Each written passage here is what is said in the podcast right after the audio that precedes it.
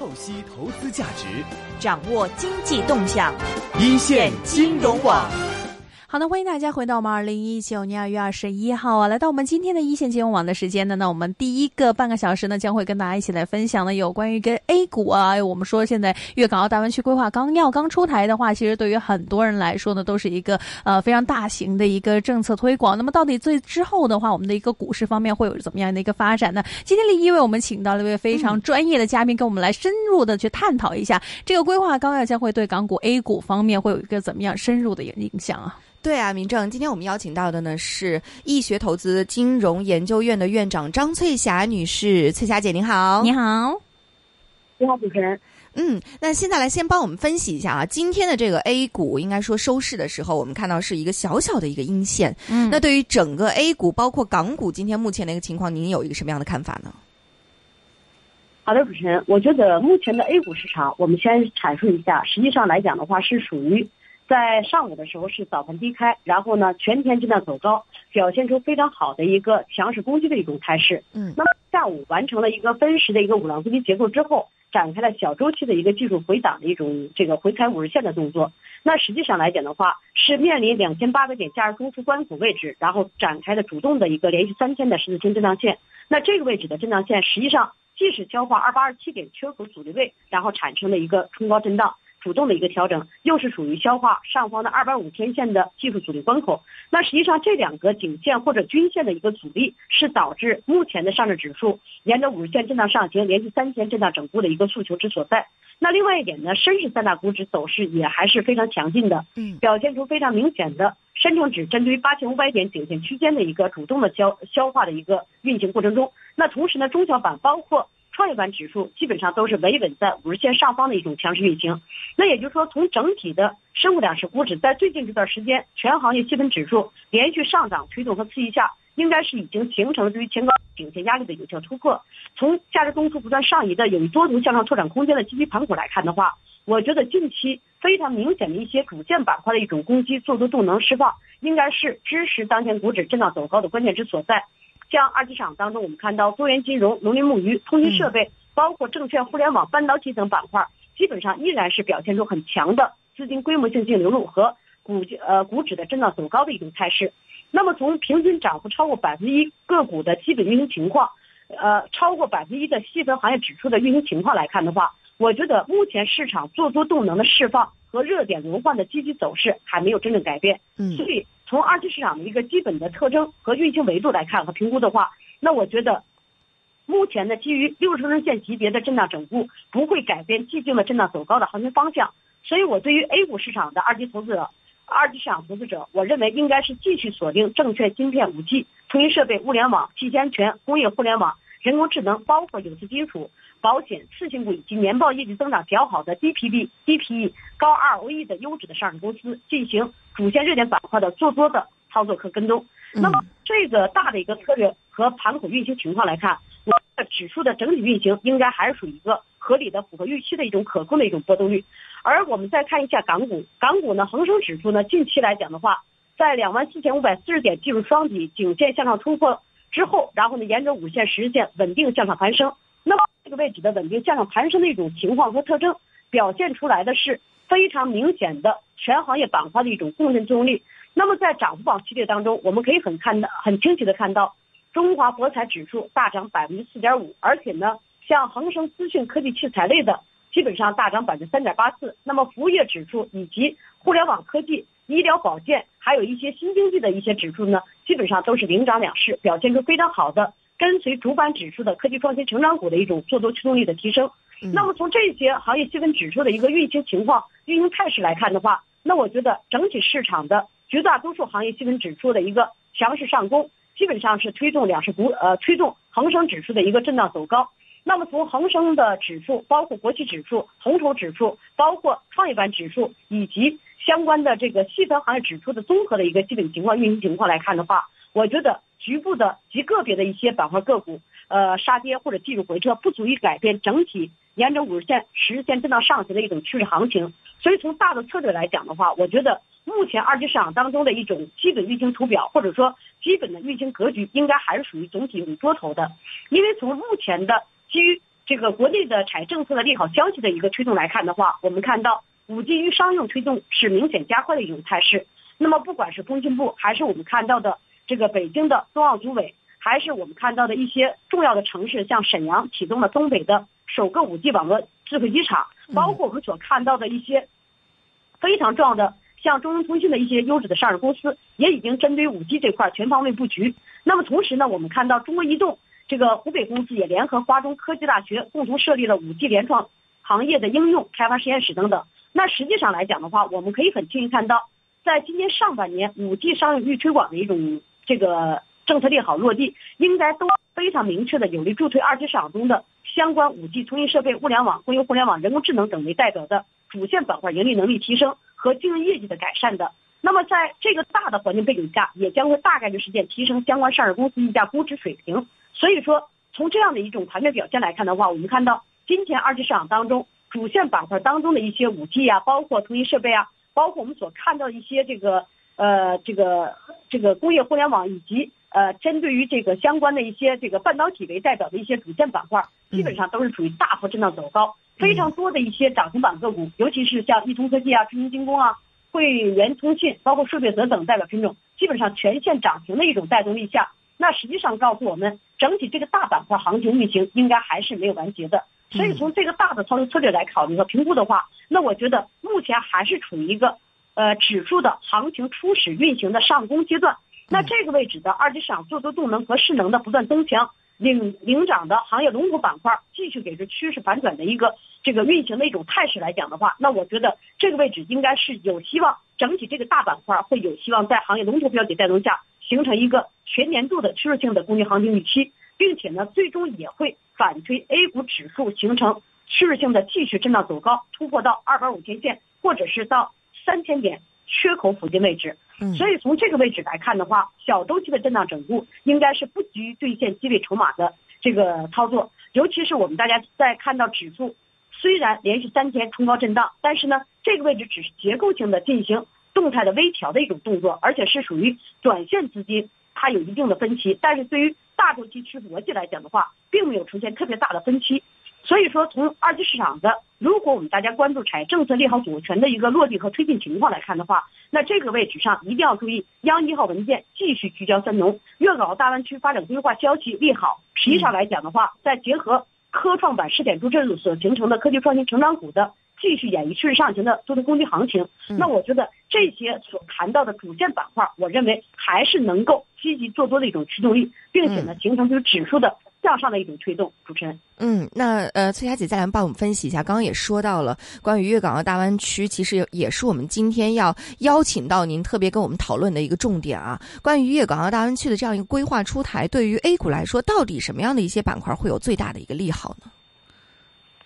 呃，我觉得粤港澳大大湾区的一个这个规划出台，实际上来讲的话，我们。看一下他们对于哪些板块有利好，应该是仔细梳理一下这个粤粤港澳大湾区的规划利好，它应该是包含几个方面。首先呢，我们大家看一下粤港澳大湾区，实际上它首先就是包含的是一些这个环保呃这个广州，包括香港，包括我们所看到的一些这个深圳啊，以及澳门啊等等这些方面。那么从整个的这个区域来讲的话，我们应该是呃继续的去考量和评估一下，就是整体这些。最核心受益的一些领域方向，然后我们一会儿一一梳理一下。那我们先来看一下，就是在这个粤港澳大湾区的一个规划出台的一一种背景下，实际上来讲的话，我们一定要看一下，最起码从现在的广州啊所给出的一个信息来讲的话，它大约有二十三个重大项目集中签约落户，然后呢，各类的总部项目有十四个，先进先进制造业的项目有五个，创新平台项目大约有四个，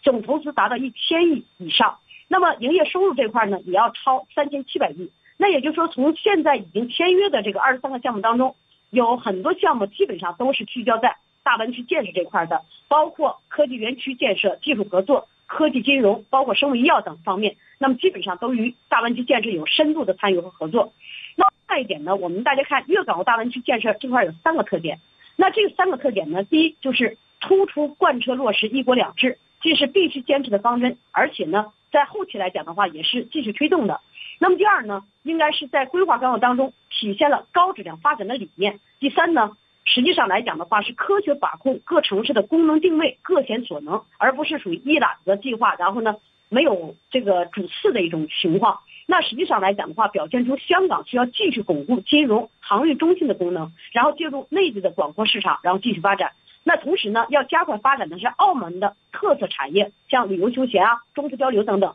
那么广东九市的定位，那实际上表现的也非常突出。那也就是说，我们看到。在相关的这几个主要区域来讲的话，澳门这块行政区，它其实已经非常明确的提到了坚持务实进取的态度，然后呢，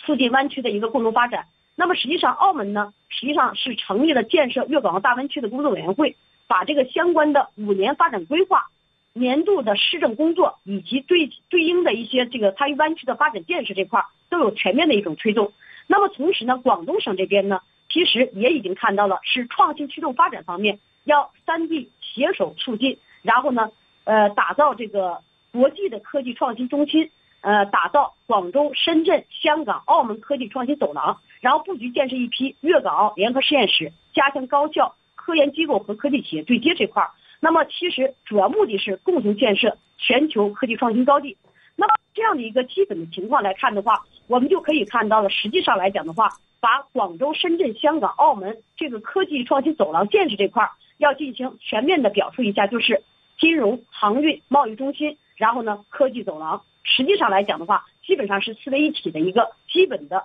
呃，在人才、资本、信息技术等领域，然后进行一个非常明确的一个跨境的一个流动和区域的融通。那么，其实呢，在整个这个大的一个行业方向的一个推动讲的话，我们看到这个规划纲要里边明确的提出是。培育呃培育壮大战略性新兴产业，那么在推动这个战略性产业的时候，我们看到它主线的一个主要方向就是新一代信息技术、生物技术、高端装备制造、新材料等发展壮大，应该是作为新注入产业，在这个大湾区建设当中是重点提及的。那么在这个新一代通信技术、五 G 和移动互联网、蛋白质、呃蛋白类等生物医药、高端医学诊疗设备，包括基因检测、现代中药、智能机器人、三代三 D 打印等等。那么实际上，它要培养一大批重大的产业项目。那么围绕新型消费、新型的健康技术、海洋工程装备、高技术服务业、高性能集成电路等领域极其关键环节，然后呢实施这个战略性新兴产业的重大工程推动。那么在培育壮大新能源、节能环保、新能源汽车等产业来讲的话，也是非常明确的。那么实际上来讲的话，我们从这几大领域当中，基本上可以看到，这个大湾区建设其实跟二零一九年国家层面上。新经济顶层设计的一些战略性新兴产业的一种推动，应该是一脉同源的，还是属于一个这个经济结构转型的一个大战略推动和这个运行。那在支持内地于香港、澳门保险机构这块，也有一个跨境这个展开人民币在保险业务这块的推动。那么金融方面有重大改革，包括我们看到支持深圳，然后呢依规发展于深圳交易所所形成的核心的资本市场，然后呢进行这个金融的开放创新。那么同时呢，内地于香港、澳门保险机构也开展一定的跨境人民币的再保险业务等等。那么这里边，呃，沪港通、深港通，包括债券通等等。那实际上来讲的话，要进一步的完善。不管是我们看到的深圳前海、广州南沙，包括珠海横琴等等，基本上都要设立相应的金融机构等等。那也就是说，从这样的一个角度来看的话，那我觉得它所受益的一些大板块就应该是不言而喻的了。大板块受益的应该是高端制造业。那么率先受益的就应该是五 G、人工智能、工业互联网、互联网等相关的代表品种。那么在这个大湾区里边，实际上我们可以看到，呃，应该说珠三角城市群它所产生的这个行业的一种取向，包括制造与生产性服务业形成的一种良动良性互动，包括它的一个第二产业的比重，基本上在全国内都应该是属于高于平均水平百分之四点五的百分点的。那在相关的制造业中，计算机、通讯还有电子设备等。基本上行业龙头地位的上市公司也是比较多的。那么从这样的一个角度来看的话，我给大家举个例子，杰赛科技这个呢就是属于非常明确的广东的上市公司。那么这个公司呢，它本身是属于软件服务类的公司，具有五 G、国防军工、一带一路的概念和题材。那么从目前的二级市场的一个绝对的跌幅来讲的话，五十六块四毛八一路震荡走低，达到了九块四毛一，现在呢是初始底部位置的一个。三中底的一个结构构筑，短中长期均线系统都有效突破之后，形成多头排列，而而且呢，量价关系匹配合理，M 系指标呢在日线级别上有效的刚刚形成差的向上攻击。那么一旦像这类标的它实际上作为一个非常明显的吻合刚才我们所说的主线热点板块的一些领域的代表品种来看的话，那实际上它一旦形成有效的对于重要的上方年线的压力突破的话，那么中期走强的预期和动能势能应该是非常明显和明确的。那同样的还有一些有关于基建类的相关上市公司，包括我们所看到的，随着这个大湾区建设，然后呢相关的一些物流类的，包括我们所看到的一些这个这个相关的一些主体类的基建类的公司，实际上来讲的话，都应该是受益比较大的。同样，航运物流啊，包括我们所看到一些这个湾区经济带所形成的一些一种行业的建设发展来讲的话，也应该是我们这几个大城市当中最重要的一个核心点。所以说，从这些大湾区的一个基本的情况特征来看的话，我觉得几个维度，我们看一下基础设施维度来讲的话，那我们一定要看一下铁路、高速公路、航运、机场建设等领域。那么像粤高速、深高速、白云机场、中集集团，包括像我们所看到的招商蛇口等代表公司，那实际上来讲的话，我觉得中期的一个上升行情或者说中期的一个转势的预期，应该还是值得期待的。但是呢，这个位置上大家注意一个要点，就是有一些标的已经是。阶段性连续大涨过了，那么这种连续大涨过，这个利好出来之后，反而要警惕它有一个技术回撤的一个这个风险释放的一种诉求。也就是说，真正意义的中长期的一个行情机会应该是没有真正完结。但是呢，短期的博弈角度来讲，因为有资金已经在近期的一个指数超跌反弹过程中布局了这些方向的品种，那么阶段性涨幅较大，并且遇阻年线或者重要阻力位关口位置，它可能就会有一个。动作，也就是说，资金方他可能还有一个从容转移的一个动作。那么再加上像，呃呃相关的广州南沙自贸区的这个六零三五三五的嘉诚国际，实际上来讲的话，大家看一下，它都是属于次新股当中大周期底部非常趋势良好的标的，但是呢，直接大幅高开遇阻年线，直接就打回来三根调整线。那也就是说，从这样的一个大的一个维度来看的话，我觉得这些主线热点的代表品种。中长期利好推动是非常明确的，但是短期来讲的话，我们还要看一下二级市场的波动率的情况，然后才能决策是否可以马上参与。嗯，那么在利好的一个领域方向当中呢，嗯，还可以要去观察一下，就是相关的一些服务业的，包括一些地产领域上市公司。那么在这些板块来讲的话，实际上如果按照目前国内的产业政策，针对于这个房地产这块限购限贷的一些这个限制措施并没有解除的一种情况下，那我觉得这个呢只是反弹的博弈。而不是具有一个趋势的博弈，因为房子用来住的，不用来炒的这个大政方针没有改变的情况下，实际上我觉得整体粤港澳大湾区的一个围绕这块的一个主线，其实更多的还是要去考虑未来的一个经济增长，依赖先进制造业和现代服务业驱动的大数据、半导体、云计算、金融和生物医药、新鲜服务等这些领域。所以从这些领域当中，如果大家去深度挖掘，呃，相关公司和个股机会的话，我觉得安全边际会更高一点。那么相关的这个大湾区概念股来讲的话，我们去打一下粤港澳三个字，然后一回车，相关的概念股基本上都在这个序列里边。那么相关这个大的一些科技创新成长股或者服务业的一些标的，实际上来讲的话，那我觉得大家呢就可以继续的一个做多的操作。那么二级市场当中，我也看了一下，今天呃穗丰运是涨停的，广宏控股是涨停的。那么同时呢，像一些中房、中船防务等代表品种，基本上都是一个大幅上涨的一种态势。那也就是说，从这些传统行业的一个代表品种来看的话，那我觉得大家呢可以积极博弈。那同时还有一些阶段性涨幅比较高、比较高，但是呢，未来来讲的话，像广州啊、深圳啊，包括我们所看到的一些这个主要的一些这个涉涉及粤港澳大湾区的主要区域的一些上市公司的一些科技类型的公司，那我觉得中线机会也是非常明确的。所以从大的策略来讲的话，像什么中兴电子，包括我们所看到一些。其他的一些代表来讲的话，那我觉得也应该是有非常好的一种示范效应。那所以说，从整个操作层面来讲的话，我认为主板这边的行情机会应该是比较确定的，而且呢，行情机会的一种逻辑也是非常明了的。那么这样的一个主线非常突出的一种背景下来去评估考虑的话，那么像美格智能、万润科技啊，包括像盛路通信。包括金文电电子以及我们所看到一些其他的这个代表品种，实际上来讲的话，大家深度挖掘一下，其实有不少好公司是可以值得这个买入和中线进行布局的。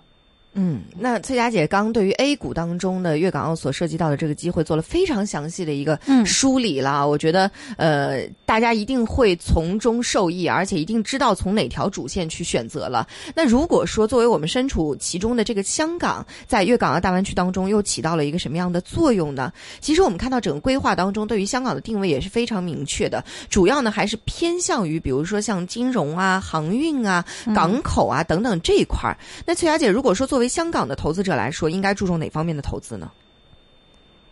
呃，我觉得这个香港投资者来讲的话，应该是锁定香港本土的一些这个上市公司。嗯、那实际上来讲的话，我们看到规划纲要呢，应该是明确提出了粤港澳大湾区的发展目标，到二二年前打好连接湾区各市的一个基础，在二零三五年前有更多便利大湾区各城及居民流通的措施，并在该年完成整个湾区建设。这个呢是一个大的一个时间的一个节点。那么在这个大的一个时间节点所进行的推动建设来讲的话，那我们看到它是区一体化的一种推进，以及基础设施轨道交通的一种建设。那么粤港澳大湾区给予布局，在该区的一些房企的更好的发展机遇，应该是毫无质疑有了积极的提振的。那么像龙光地产，包括呃佳兆业集团，包括雅居乐集团，包括时代中国、越秀地产、中国奥园、华润置地等等。那实际上来讲的话，我个人认为，因为他们的储备的这个粤港澳大湾区的一个土地面积应该是比较高的。比如说龙光地产呢，它是二十二呃二这个呃二十二万平方米的这个这个土地面积。嗯。然后呢，呃呃，应该是土地的这个储备非常的充足，嗯、其实应该这么说。对。嗯嗯。应该说这个土地储备非常充足，然后呢。它整体来讲的话，在整个它的一个占比当中，它所所有的总储备占比当中达到了百分之六十二。那么，呃，总储总总总的土地储货的这个这个，如果按照货币计值的话，就达到五千多亿这样的一个规模。那也就是说，通过像赵家业集团这些公司来去进行分析的话，那我们发现它的一个土地的一个总储量占比达到百分之五十七，就是在大湾区这个区域里边。那么实际上来讲的话，按照货币计值的话，也达到了三千四百六十三亿这样的一个规模。那么像雅居乐集团，大家看一下，它实际上来讲的话，它的占比也达到了百分之三十一，而且呃，对应货币市值是四千五百三十二亿这样的一个水平。那也就剩下的其他的几个这个公司，虽然说这个月球时代和中国奥园这块可能它的一个这个货币对应的货币的这个总总价值只有一两千亿规模，但是呢。总体来讲的话也是非常可观的。那么最重要一点，还有华润置地这个公司呢，虽然它占比只有百分之十四，但是呢，实实在在来讲的话，它的总储备的一个土地的面积来讲的话是最高的，而且呢，相关的货币的价值达到了五千八九十六六亿这样的一个这个五千八百九十六亿这样的一个基本的一个规模。所以从整个大的一个市场维度来讲的话，我觉得这些土地储备比较。充分、充分这这个比较这个丰厚的上市公司，我觉得中期角度来讲的话，应该是有一定的溢价空间的。那么第二个呢，从这个呃大湾区的一个相关交付类的概念股来讲的话，我觉得大家要注意一下，就是一些公路类的，比如说我们看一下和合公路基建零零零七三七这个公司，实际上来讲的话，我们看到二零一八年的时候，它的一个呃半年报的一个利润呃利润值应该还是比较不错的。那么像越秀交通零幺零五二。这个公司，那实际上来讲的话，它的一个整体的一个这个营营营业收入或者盈利增速也还是高于同业的一种情况。那同样的，还有一些这个物流类的行业公司，那实际上来讲的话，像零零幺五二，呃，深圳国际，那这个公司呢，实际上作为大湾区交通物流的行业龙头来讲的话，那我们大家看一下，它在这个二零一八年度的这个业绩业务增长应该还是比较不错的。那么实际上来讲的话，我们对于这个它的一个虽然受油价以及汇兑的这个损益影响，然后呢同比有一点点减少，但是呢整体的一个龙头地位应该是没有人能撼动的。那么像珠江船务，那么作为深圳粤港大湾区的这个零零零五六零来讲的话，那我们看到它在二零一八年度的一个整体的一个增长水平，应该是跟整个行业内的平均值来讲的话，也应该是可圈可点的。那么还有像中集集团零呃零二零三九这个公司。那实际上来讲的话，我们也可以看到，它在二零一八年的前三季度，或者说这个给予的一个增长速度来讲的话，应该还是比较可观的。那么在营收这块的一个增长达到了百分之二十三点九九，而且呢，母公司净利润这块增长也达到了百分之七十六点九六这样的一个水平。所以从这些呃本土的一些这个呃香港的一些这个上市公司啊，这里边房地产啊、交通以及这个方面呃这个方方面面的一些交通物流类的公司来讲的话，我认为非常好的一些推动力应该还是比较明确的。那么通过这些标的上市公司的一个。呃，基本情况来看的话，那我觉得我们大家积极去锁定，并且呢，把握住这些股票的一些呃操作机会，应该是可以进行逢低参与。记住一点，利好兑现的初始阶段政策刚给出来的时候，当它的资金流向没有达到这个板块的时候，大家别过度追涨。但是，一旦像恒大地产这些地产龙头，或者是像时代中国这个目前的这个粤港澳大湾区建设较好的这个。中国奥园零零三八三等这些公司，如果有一个充分的技术回调的低点机会的话，那我觉得这个时候我觉得才是你真正可以进场买入的一个操作的关键点。那同样的，还有一些建筑类的公司，那我觉得大家也要注意一下。我们去看它的规划和推动，呃，不管是二零二二年还是二零三五年，但是你搞建筑不可或缺的就是什么水泥类的上市公司。那么在水泥类的上市公司来讲的话，零幺三幺三的华润水泥。呃，零零九幺四的海螺水泥，实际上来讲的话，这两个水泥股大家要注意一下，因为从这个珠三角的一个产能来讲的话，海螺水泥占比是百分之十八，那呃华水泥呢，它的占比是百分之二十五，那也就是说，截止到现在为止，这两个水泥股应该是属于目前来讲的话，A 股市场他们是行业龙头公司，海螺水泥一直是这个领涨整个水泥板块的老大的。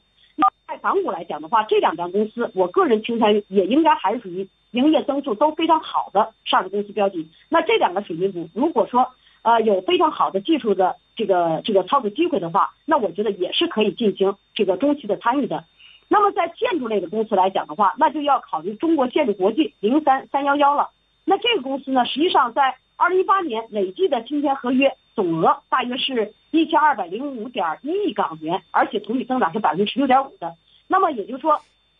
从目前的一个基本的运行情况。呃，运行图表来看的话，那我觉得这个公司实际上也是具有一定的安全边际。那在这些公司都这个这个分析完了之后，是属于基础设施类的或者传统行业的。那这个时候，我们按照整个大湾区建设规划的一个金融科技创新等等的领域来看的话，那我们这个时候要考虑金融和科技产业、互联网类的公司。那说金融类的，那我们看一下中国平安、招商银行、中银香港这三家公司，我觉得大家值得关注。中国平安呢，在 A 股的上市公司当中，它是属于保险板块的行业龙头。目前来讲，明显的走势强于其他的几个上市公司，表现出非常明显的趋势上行的一种态势。而且从这个相关上市公司的一个基本的一个业绩报表的情况来看，它的一个这个业绩业绩增速，包括它的一个这个整体的一个盈利能力的一种预期，都还是比较 OK 的。而且净利润的一个预期增速达到了百分之二十左右的一个增长水平。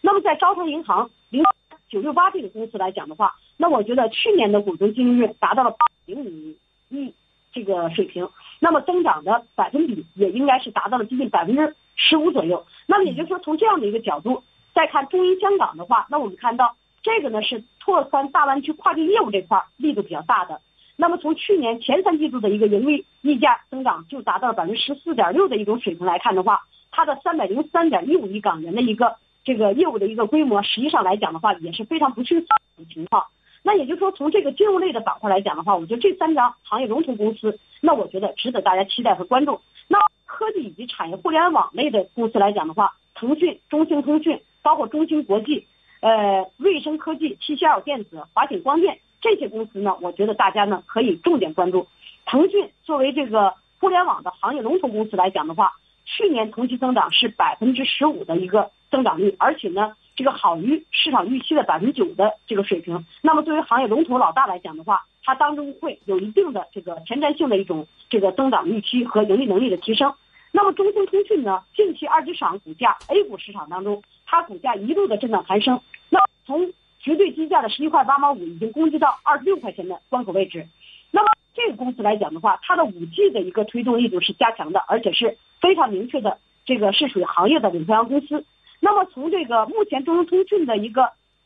二零一九年、二零二零年的一个这个预计机构的一个判断收入来讲的话，它它的一个反弹预期增长是百分之二十二到百分之十四左右这样的一个水平。那么毛利率呃受益于这个手机业务的重组而提升。那么实际上来讲的话，那我觉得这类公司虽然它过去来讲的话，因为中美这个贸易差而引发了它的一个这个被制裁，导致了它的一个业绩的大幅的亏损。但是呢，它五 G 业务的一个当之无愧的 number one 的行行业龙头地位，实际上来讲的话，呃，出现了股价的再次的强势反攻。那实际上我觉得这类标的应该还是属于一个非常好的一种运行。那么像中芯国际目前的进入双底的一种上攻运行也是非常良好的。那么从它的一个整体走势的运行情况图表来看的话，我觉得应该是盈利也将有望迎来一个爆发性的增长。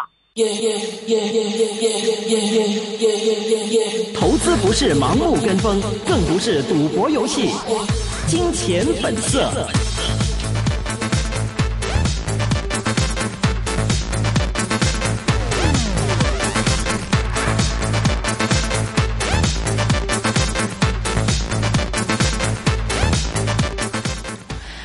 刚刚谢谢呢易学投资金融研究院的院长啊张翠霞，翠霞姐呢跟我们分享了很多有关于这个呃粤港澳大湾区的一个规划纲要出台之后，将会对 A 股还有港股呢做出一些什么样的影响。那么在之后的半个小时呃一个小时里面的时间呢，我们将会请到呢是呃我们的经济日报专栏作家金草老师。那么当然最后半个小时会有 Money Circle 投资导师吴子轩 Jasper 的一个出现。那么欢迎各位同的听众朋友们呢，可以在我们的 Facebook 专业上面留下呢。您对金草老师还有 Jasper 的一些的问题，那么到时候呢，我们跟嘉宾呢好好来聊一下现在一个外围的一个情况，包括中美贸易战，还有脱欧方面的一些问题，当然还有这个粤港澳大湾区方面呢，将会对哪些的板块呢有一个更好的一个发展，留下你们的问题。